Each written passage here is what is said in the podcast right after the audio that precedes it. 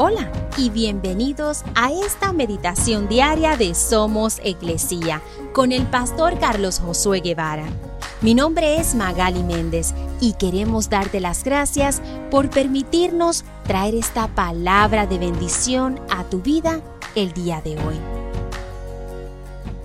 Apocalipsis 3:20 dice, Mira, yo estoy a la puerta y llamo. Si oyes mi voz y abres la puerta, yo entraré y cenaremos juntos como amigos.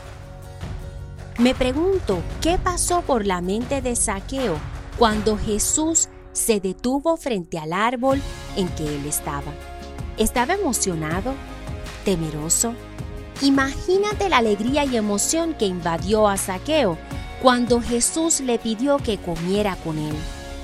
Qué rápido debe haber bajado de ese árbol pero a la vez qué pudo haber sentido cuando vio las miradas de enojo de todos a su alrededor.